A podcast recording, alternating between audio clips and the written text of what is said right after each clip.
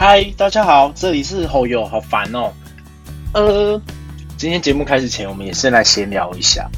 我刚刚发生了一件很好笑的事，就是呃十一月中的时候呢，是我阿妈的生日，外婆啦，外婆的生日。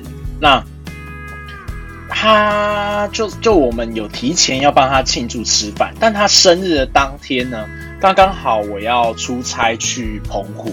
哦，by the way，我现在虽然是失业补助，但其实我还是有在，就是帮朋友做事情。那他们是没有给我薪水啦，但就是反正免费出去玩，我就是去走完以后，把我的心得跟我朋友说。那我朋友他们就可能比较知道，因为毕竟我之前做旅行社的，所以我去踩点的话，我看的角度会比较不一样。好，这是题外话。那他们就邀请我去帮忙踩点出差。那我就想说，问他们说可以带眷属，然后他们说可以，可以带两个。那我就想说，哦，好机会，那我就打电话给阿妈问看看他可不可以跟我一起去，那也顺便带上我妈，就我妈可以照顾我阿妈，那我就可以认真的工作，这样就刚好两个。那 很尴尬，因为我妈她就在忙，所以她说她可能要晚一点才打电话给阿妈。那我忘了跟他提醒他说，必须要在。六点以前跟我讲答案，所以我五点半的时候就打电话回我阿妈家。那我阿妈刚好接到电话，我就很兴奋，我就跟阿妈说：“哎呀，阿妈阿妈，那个你那个有没有空？十一月中。”然后他就安静，然后就说：“你在贡献。”然后我就开始，因为其实我台语非常的破，我就开始说：“哦，阿对阿妈，你你在一位中的心心意呀，是啊啊啊，你行李吼。”就讲被带你出去省啊，然后他就说行李是啥，我就想说，哎，生日的台语怎么讲啊？不是生日生日快乐，行李快乐，好像新年快乐，我不知道。然后阿妈就跟我鸡同鸭讲，讲了大概三分钟吧，我阿妈就有点小小的不耐烦了，就说，啊，你叫你妈妈卡电话给我啦，我听无你的讲啥，好啊，请安内啦，然后他就挂断，然后我就想说啊，因为。从小阿妈啊，他他们都会叫我瓦西瓦西瓦西宁啊，所以他我们都讲国语，然后他就会觉得啊，算了啦，既然大家都全部的孙子都讲国语，那不如他去社区学校学中文好了。然后就就跟我们对话的时候，他会试着用中文夹杂台语这样子跟我们对话，所以就变成是我们从小到大都不会讲台语。可是我们听得懂台语，然后就很尴尬，然后讲讲讲，我就很紧急的，赶快打电话给我妈，因为已经五点半了，我打电话给我妈，我妈没接电话，然后我就没办法，我只好找，就是你知道，随便一个我就找我阿姨，然后阿姨就是就听完我的要求以后就说，好，我帮你打，但这个理由也太扯了吧，后我阿姨就打电话回去给我阿妈。那我阿妈就听懂了嘛，我阿妈就说好啊好啊，孙子要带我出去玩，那 OK 没问题。好，我就哦我就很开心的结束这件事。但结束以后，我就被我阿姨念到爆炸，她就说你借这孙呢吼，打一拢每要讲安那跟阿妈聊天呐。我想讲，阿普通时候我你们都在啊，就是你知道，如果我今天突然哪一个单字想不起来，或哪个单字我不会讲。你们都会在旁边就补充，这样可能像生日，有人可以补充给我吗？然后我就觉得刚刚那一切实在太荒谬，而且因为我我刚刚在运动，我在健身房，然后我就很紧张，我就戴着耳机一直讲，一直讲，一直讲心力啦，心力，阿妈你心力啊，我被带你出去胜，你刚有赢。然后我觉得那些婆婆妈妈就在旁边嘿害讨，就讲啊，借北七。然后这只是我刚刚想跟大家分享一下我跟我阿妈之间有趣的对话。我该找时间去学一下台语。好，那我今天我还是觉得好好笑，我那白痴啊我。好，呃，今天的主题呢，想跟大家讨论一下，就是呃，大家考试以前会不会很紧张，或者是很害怕？就是其实我觉得我我自己呢，算是一个考试机器啦，就是。我先说我的国文非常烂，我的国文烂到一个极致，改天再来跟大家聊。反正就真的是非常烂。我以前国中的时候都被号称用四科打人家五科的人，现在听说我补习班老师好像在上课的时候还会跟学弟妹讲说，你们不要就是像那个学长一样，用都在那边以四科打五科为骄傲，你们五科都要很强，什么之类。我想说，而且有时候我回去补习班找老师，他就会很大声的跟学弟妹说，哎，这个就是我上次说的四科打五科那个学长。现在想说这种事不用宣传吧，我的国文就是烂成这样。那。呃，每个人读书方式不同，所以我我稍微讲一下我自己的读书方式好了。因为我可能双鱼座吧，或者是我的个性，我喜欢活在自己的世界里面。那我会把音乐戴，我会戴耳机，然后音乐会开到最大声，那个大声到我可能听不到外面的任何一个一点点声音，就算你在我旁边叫我，我也听不到。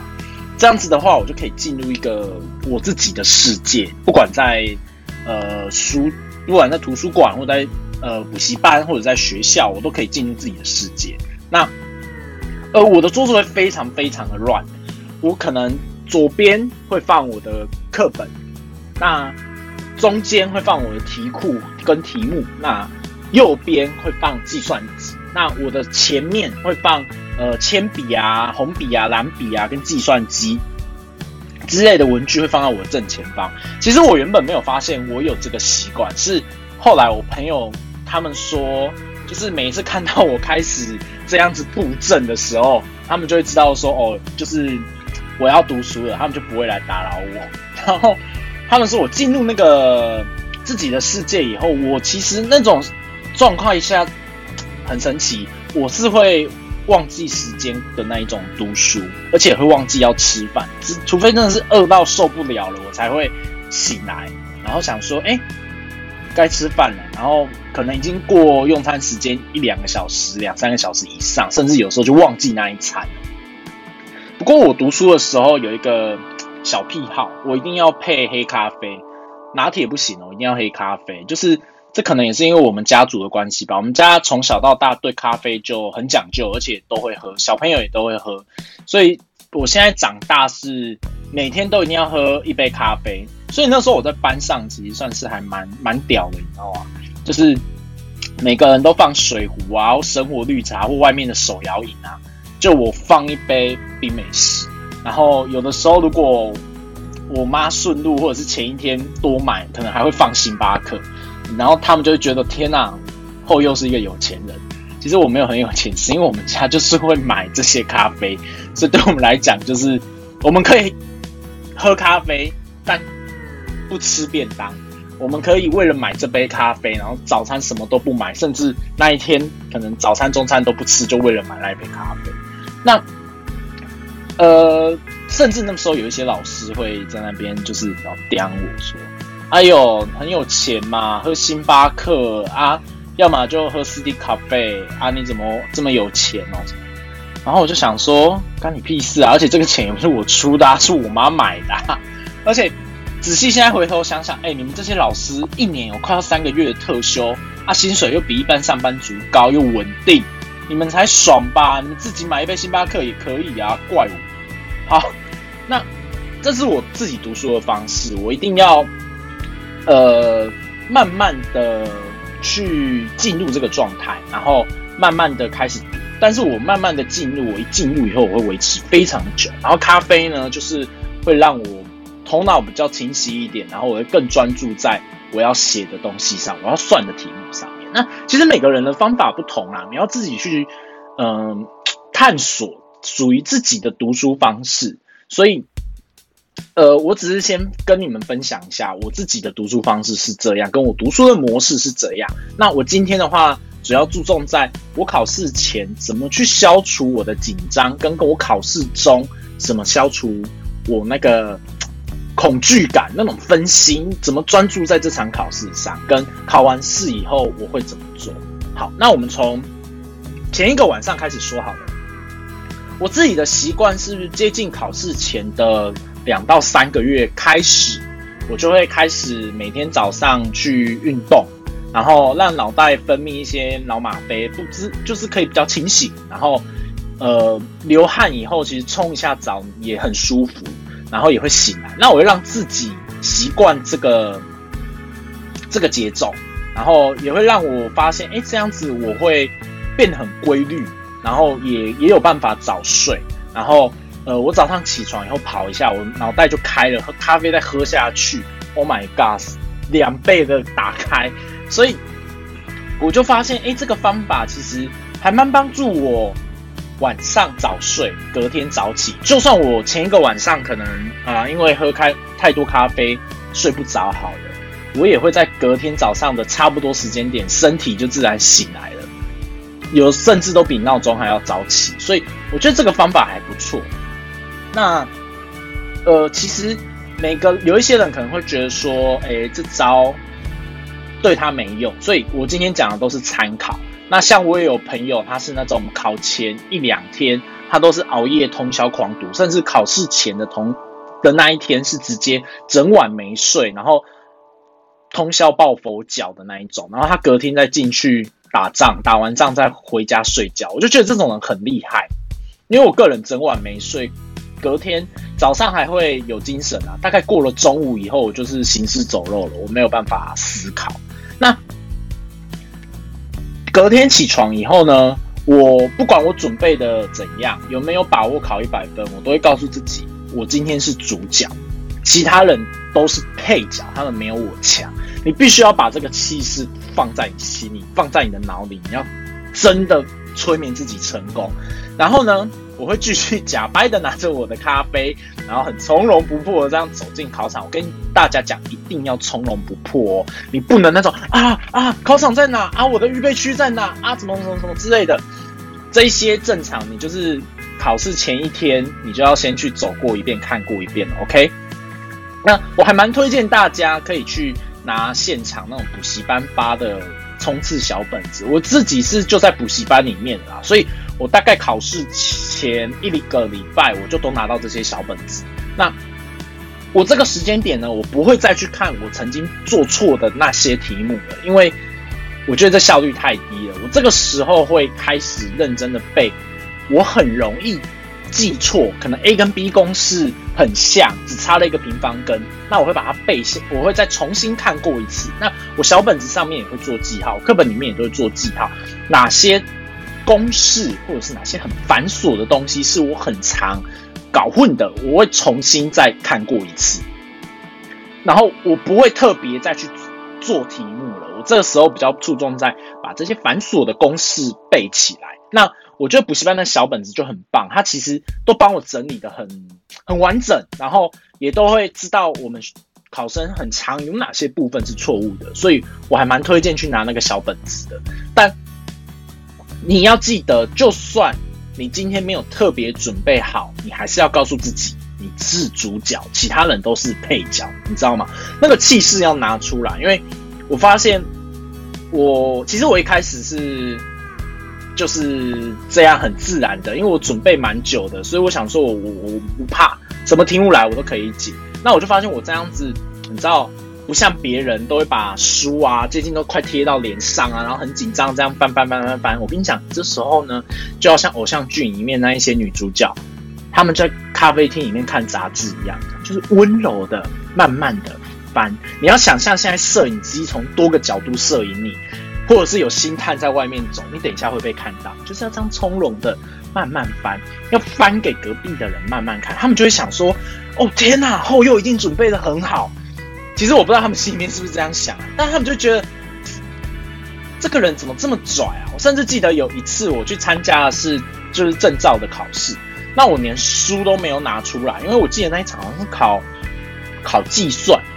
所以，我我甚至想说，计算我现在公式也都背起来了。其实进去里面以后，我就带公式，所以我就很嚣张的耳机戴上，开始听音乐。然后我想说，等一下都要计算，我现在就是不想动了，我就抬头看天空，然后就很像你们有看过《鬼面之刃》吗？里面的霞柱那样，就看着天空，然后开始发呆，然后就甚至还会你知道不出声的对嘴唱歌。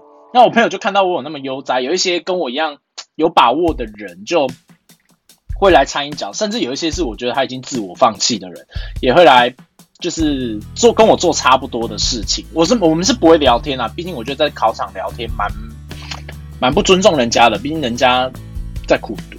那呃，教室里面那一群人啊，看到我们在外面这样子是放空，我跟你讲，他们这时候会有一点嫉妒。我们从这个时候就在打打成绩了。你这时候一百分，你已经拿到十分，你成功的让他们心乱，你已经成功了。记住，这个气势真的不能输。你那个气势就是。我就是很屌，我就是很厉害。虽然我可能今天只会考三十分，但我真的很屌。这时候人家的满分已经从一百分掉到只剩下九十分，而你三十分，你们的距离在拉近。如果这个时候你是准备一百分的人，已经成功的赢他十分，懂吗？好，那再来，我还有一点，这一点跟考生比较没有重要，但我建议大家独立一点，不要让家长去陪考。我真的建议不要，因为。你知道那些家长在旁边就会给你很多莫名其妙的关心，而这些家长有一些真的是妖魔鬼怪。因为这个社会其实是现实的，你考到好学校的话，就是呃，大家就会贴上哦你是资优生；但你考上比较没那么好的学校，就会直接被贴上哦你是坏学生的标签。我觉得这社会有时候说我们不会这样子，不会改变，但我觉得其实没什么变，其实还是都会被贴上这种很。在心里面的刻板印象。那我想跟这些妖魔鬼怪的家长说：，你的小孩会考上台大，他就会是台大，好吗？他不会考上台大，他就不会是台大。因为有一些老师他会去要求，不是老师，有一些妖魔鬼怪会去要求老师在小朋友的旁边，就是说，哦，我小朋友问题，你们老师不就该解决吗？甚至我还看过有带法器的，哎，这是考试，哎，你带护身符就够了，还不带法器，哎，而且。我觉得在现场大吵大闹，然后造成秩序混乱的，全部都是这些妖魔鬼怪家长。像今年的疫情啊，我有朋友，他就是每一年都在当那个监考老师嘛，也不是现场的工作人员而已，他没有监考。像今年疫情不开放家长进去，只有学生可以进去。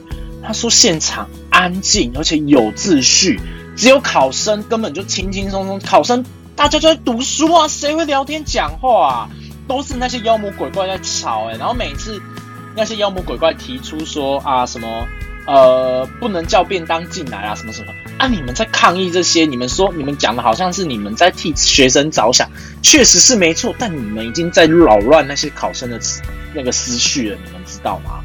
而且我希望考生们建立一个想法是独立一点、自主一点。你出社会以后。还需要你爸妈这样子陪你去面试吗？除非你妈是蔡英文，或者是你爸是蒋家的人啊，不然我是必我是面试官，我第一个时间先刷掉你，独立一点好不好？还有家长来陪你。那如果你真的很害怕，你真的不行，你一定要有一个人陪你去，不然你就会发抖，脑袋没办法思考。那我建议你带个安心的东西去吧，可能像口水杯，你可以带口水杯去现场，吸个两口再进考场啊，把口水杯折好，带一个。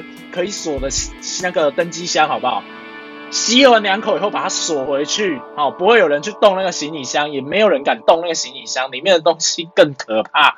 像我曾经考，我忘记考什么，这就是我国小，也是一个好像是英检吧，还是什么的。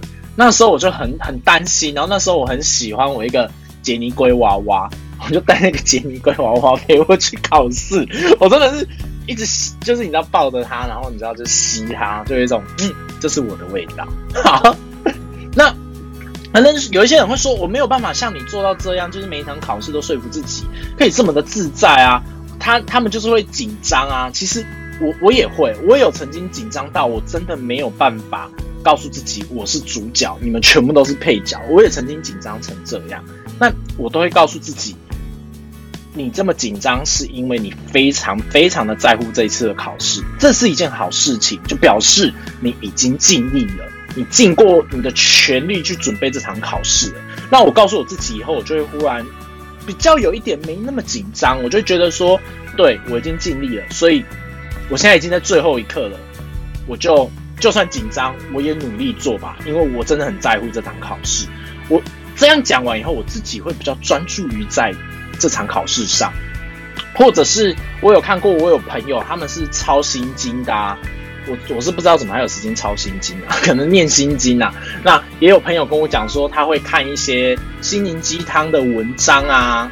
然后对不起，我的 line 没有关掉哈，录进去了哈，我就就录进去哈。好，他们可 能回到主题，他们可能会看心灵鸡汤的文章啊，让让自己就是比较好一点。但我觉得这些方法都好，你就是告诉自己放松，然后尽全力的去考就好，不要。后悔这样就可以了。那我顺便讲一下，考试当中啊，我蛮建议你可以带一个考场规定的合格手表进去，随时看一下自己剩几分钟的考试时间。然后填答案卷的时候呢，我自己习惯每每写五题，我就腾过去答案卷一次。就算可能啊，这五一到五题嘛，那我可能第二、第三题我不会，我先圈起来，我等一下再回来解。我一样五题，我就腾过去。我可能就会假设答案，我就会 A 空白空白 B B，那我那边答案卷就是 A 空白空白 B B，我就是每五题就一次。那我我如果之后再填答案卷的时候，我发现，哎，奇怪，怎么会？我应该这样子叫我最后一格应该是要五十十五二十嘛？我只要发现，我就会知道哦，我跳格了，我就会知道我该怎么，我我哪边发生了问题。那呃。我自己有一个小怪癖，可是我觉得这蛮有用。就是当我觉得答案，哎，其实算是两个小怪癖啦。我先讲第一个怪癖。第一个怪癖是，当我觉得答案可能同时是 A，也同时是 C B 跟 D 已经被我去除掉，我不知道怎么选的时候，我会看整张考卷的答案分布。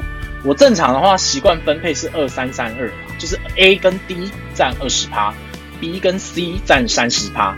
我觉得这样子分配差不多。那至于你你相不相信这一块，就随你哦。反正我自己会，这是我第一个参考依据。第二个参考依据是，呃，第二个怪癖是，我习惯先看选项，再看答，再看题目。因为如果我看了选项，我发现，呃，答案可能是一、负一、零、二这种 A、B、C、D 这种这么诡异的选项。你就要在计算的时候特别小心，因为老师这题的老师就是故意出这种，你不管怎么算，你都会算出答案的这种。这一题就是一个陷阱题。我曾经就有遇过老师这样子，当然我没有跳下去啊，可是我有发现这一题我要特别的小心下去解，因为你不管怎么解都会有你的答案。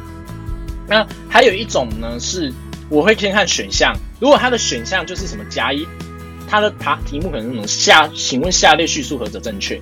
那选项就有那种 A 甲乙丙，然后丙乙丁，然后甲乙丁这种，反正我只要看到这种甲乙丙丁是一大堆说明，然后下边 A B C D 的选项是你知道叫你选甲乙丙丁哪个对的时候，我会习惯把 A B C D 四个选项都看完。